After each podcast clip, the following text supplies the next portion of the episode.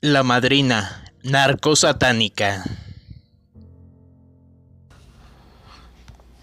La vida de Sara Aldrete ha sido contradictoria.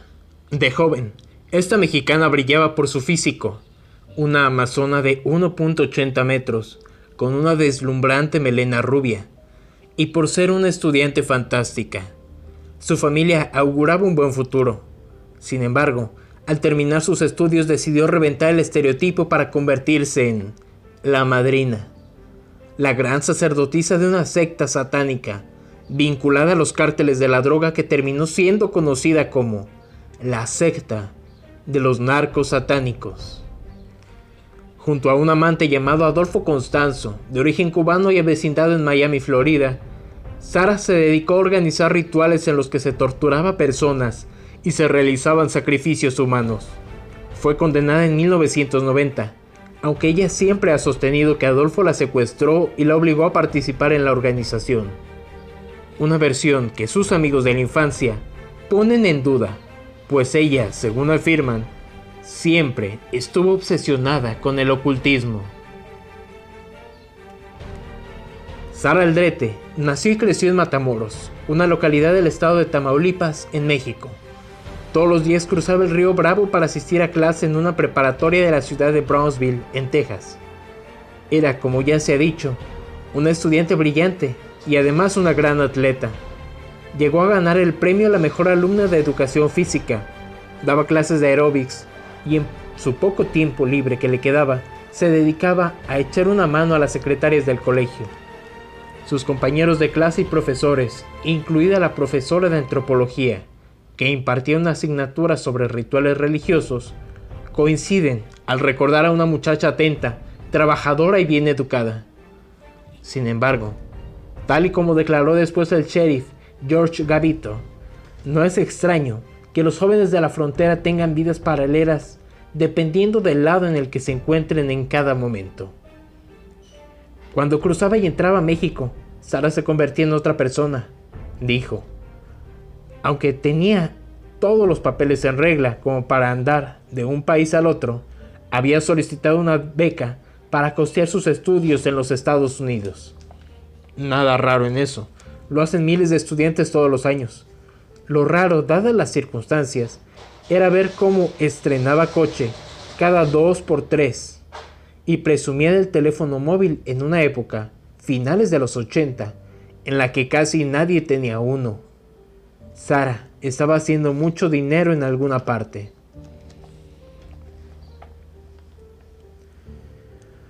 Los primeros años de vida de la joven Sara fueron bastante miserables, de lo que hacían suponer las apariencias. La gota que derramó el vaso fue una boda que sus padres habían acordado cuando todavía era una niña en su desesperación por escapar del destino que la guardaba, empezó a juntarse con malas compañías. Adolfo Constanzo era un delincuente vinculado al narco que se había fijado en ella cuando estaba saliendo con uno de sus rivales. Gracias a su gran carisma no le costó convertirse en el mentor de la joven. El criminal procedía de una familia que había practicado durante generaciones la santería, rito ocultista de origen afrocubano y que defendía la idea de que este rito es el único canal de comunicación con el más allá. Sabía cómo gestionar el halo de misterio que la acompañaba y en consecuencia, cómo cautivar a las personas desesperadas que buscan dar sentido a su vida. Da igual que los ocultistas no tengan poderes sobrenaturales porque tienen algo mucho más importante, la capacidad de cambiar a voluntad y el comportamiento de la gente que cree en ellos. Si a esa habilidad le sumamos que Adolfo, que pregonaba además que sabía controlar la mente, era muy atractivo, no es muy difícil comprender cómo pudo Sara enamorarse de él.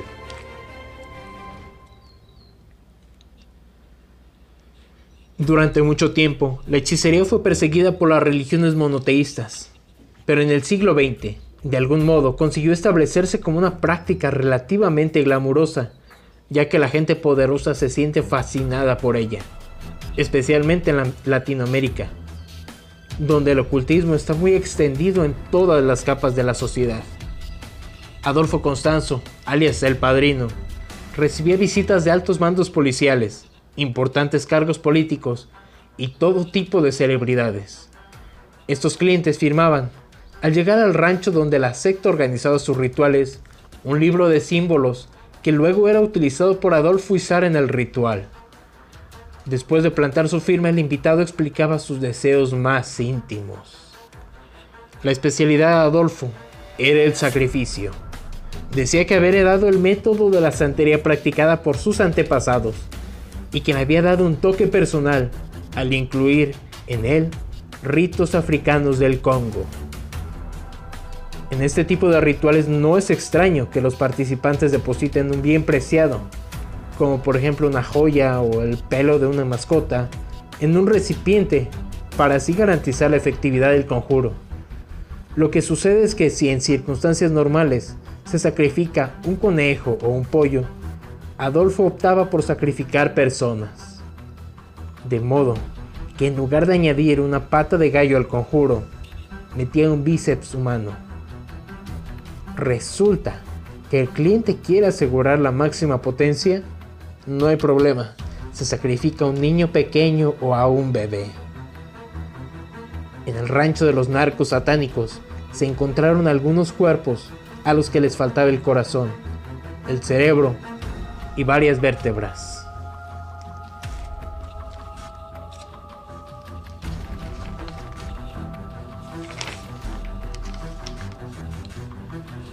Aunque el negocio no iba mal, si conseguir en México cuantiosos ingresos debe recurrir al tráfico de drogas. Por eso, la secta, en su vertiente más comercial, contaba con varias mulas encargadas de transportar cargamentos de marihuana a Estados Unidos. Sin embargo, Adolfo y Sara comenzaron a agobiarse. Creían que era cuestión de tiempo que esos portadores sufrieran una redada policial.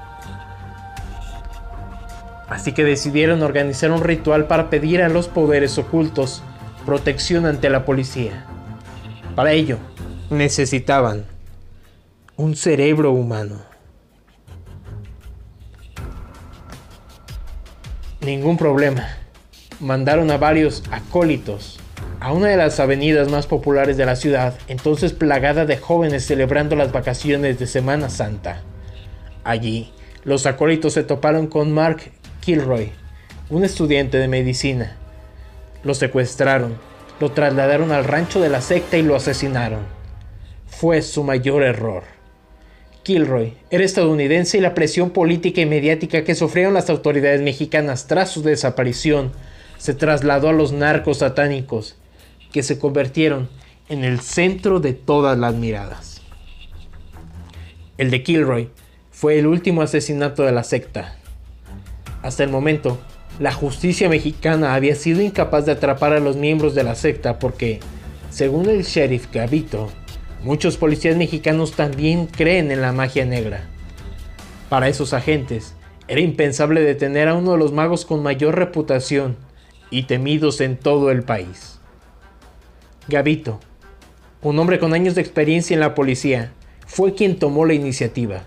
Sabía que sus agentes y muchos otros individuos estaban encubriendo a los miembros de la secta por miedo a que sus seguidores, que se contaban por cientos y eran unos auténticos fanáticos, tomasen represalias. Así que empezó por neutralizar a estos.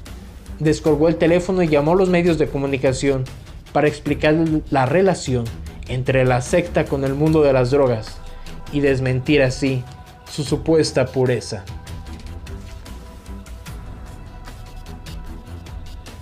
La misma tarde de la llamada de Gavito a la prensa, una unidad de la policía asaltó el rancho de los narcos satánicos. Conforme se aproximaban al sitio por un camino de terracería, encontraron algunas cacerolas que habían sido utilizadas en rituales. Las quemaron. El fuego se extendió por los alrededores del rancho, pero ni el famoso mago ni su hechicera, Sara, se materializaron para hacer algo al respecto. Como alguna vez habían prometido hacer, si el lugar sufría un ataque.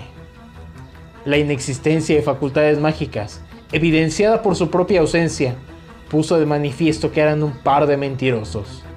La policía fue lo suficientemente inteligente como para filmar el episodio y mandarlo después a varios canales de televisión nacionales.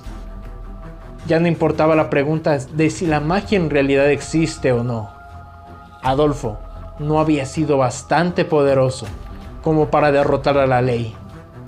Él y Sara se dieron a la fuga. Días después, fueron acorralados por la policía. Adolfo escogió la muerte antes que la cárcel le hizo que uno de sus seguidores le soltara un tiro. Sara se entregó. Quiero ver a mi padre, declaró ella, cuando estuvo bajo custodia policial y los agentes leyeron sus derechos. Aseguró que había sido obligada a fugarse con Adolfo y que se había enterado de los sacrificios humanos por la televisión. Es más, pidió, por favor, que se transmitieran sus disculpas a la familia de Mal Kilroy por lo sucedido. Otro miembro de la secta, Álvaro de León Valdés, aseguró que Sara decía la verdad. No obstante, cuando la policía la arrestó, ella estaba planeando fugarse a Matamoros y ocultarse durante un tiempo. ¿Haría eso una víctima? Además, el interior de la habitación que tenía en la casa de sus padres podía figurar en cualquier película de terror. Sangre en las paredes, quemaduras en el suelo, altares y cirios. Toda la parafernalia propia de una secta satánica estaba ahí reunida.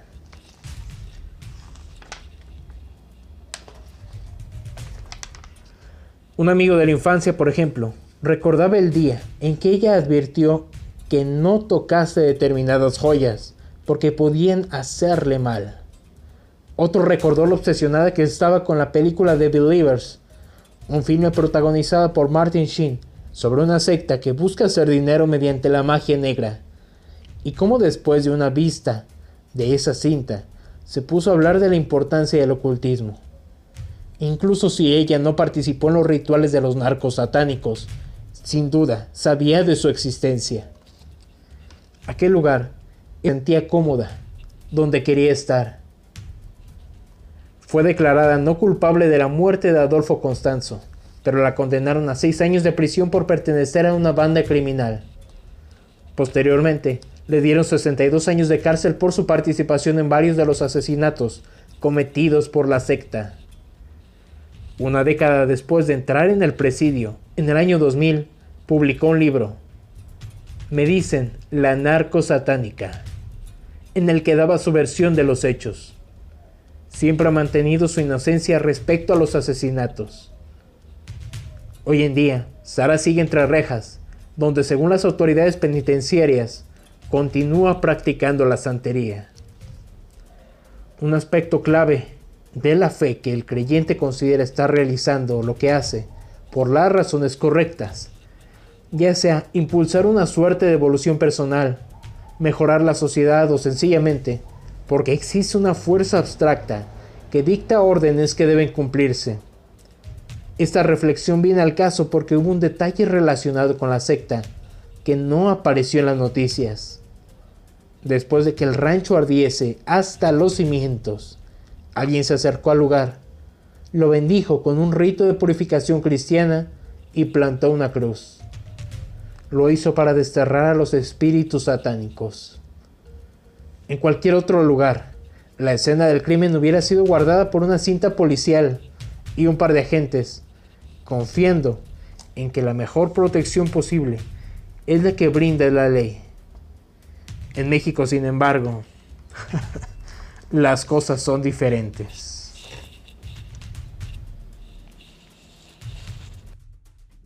¿Qué tal te pareció este primer video? Ojalá te haya gustado. Suscríbete por favor y activa la campanita para que recibas un aviso por parte de YouTube cada que yo suba un nuevo trabajo en esta y el resto de las sagas del canal.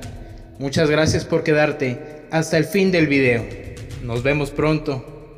Hasta luego.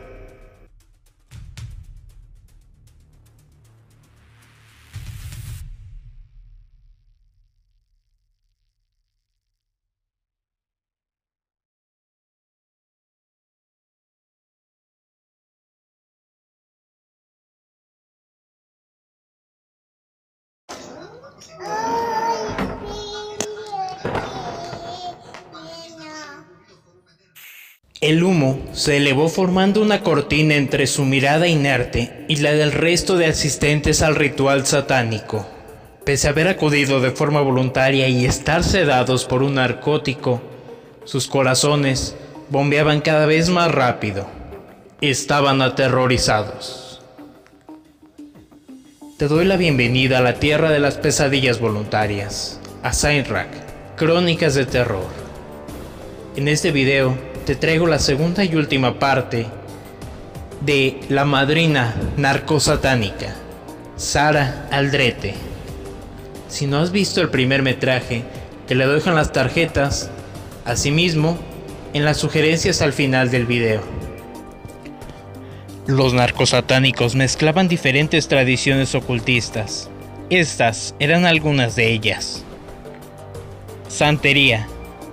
Promueve la obediencia de espíritus naturales de la tierra, más conocidos como orishas, que en la santería caribeña se identifican con los santos católicos. Este sistema de creencias llegó a América de mano de los esclavos de la etnia africana Yoruba, en la actual Nigeria, que querían mantener sus ritos sin que lo supieran sus amos. Su práctica incluye la lectura del futuro, el trance, tambores y la danza como forma de comunicarse con los ancestros. El término santería fue utilizado como burla por los negreros, que se reían de la facilidad con la que sus esclavos abrazaban el cristianismo. Por eso, sus seguidores prefieren referirse a ella como regla de Ocha o reino de los orishas. Palo Mayombe. Su época de esplendor se remonta al Imperio Español, cuando miles de esclavos del centro de África fueron trasladados a América Latina. Esta creencia sostiene que los objetos naturales, ganga, tienen poderes asociados a los espíritus de los muertos. El creyente sostiene que esos espíritus pueden consultarse mediante rituales en los que se suelen utilizar huesos, también humanos. Y por eso se sospecha que muchos ladrones de tumbas en Venezuela y Estados Unidos los practican. Otros aspectos menos controvertidos de las ceremonias son la música y un tipo concreto de baile. En cualquier caso, conviene subrayar que no todos los practicantes de este rito utilizan huesos humanos. Brujería. Esta práctica se centra en la búsqueda de información oculta. Sus métodos incluyen la astrología y nigromancia, mediante la cual uno puede comunicarse con los muertos. Se basa en los llamados espíritus de la naturaleza y en sus rituales se consumen setas alucinógenas, peyote y hojas de coca para alcanzar un estado de trance. En algunas variantes, algunos de sus seguidores se autodenominan curanderos y dicen tener facultades para sanar enfermedades. ¿Cuál era el conjuro santero de Sara? Muchos de quienes practican la magia negra guardan con gran celo sus recetas y los materiales que utilizan en los rituales. Sin embargo, hay ingredientes en los que parecen coincidir. Sara bien podría haber utilizado la siguiente poción para atraer a un traficante rival. Limón. Simboliza el sol.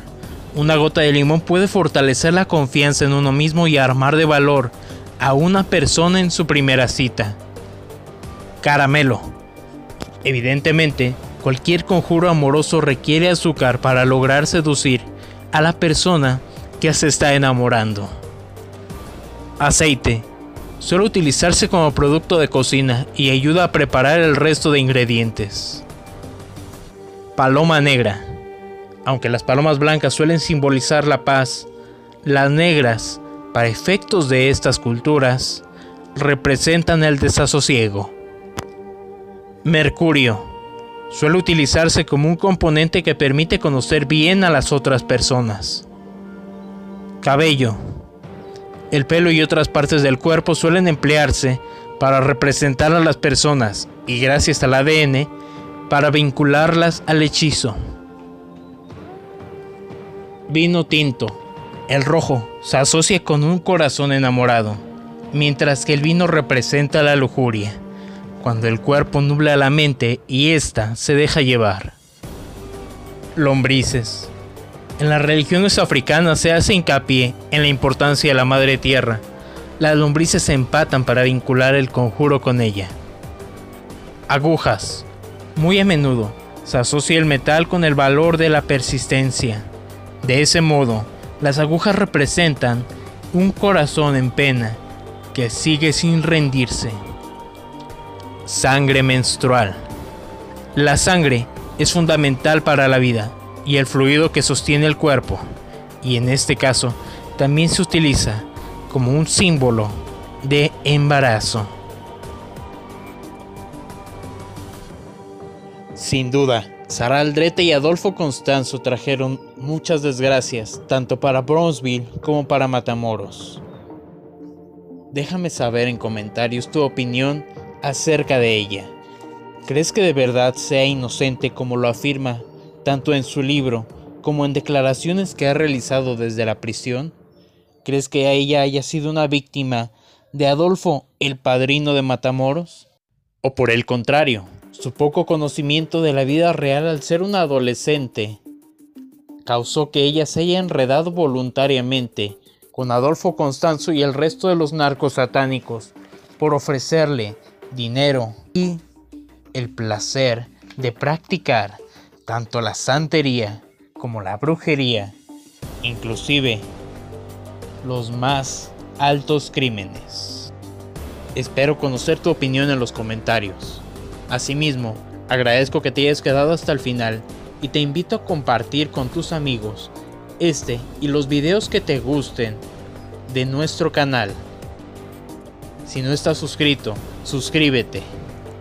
Muchas gracias y hasta luego.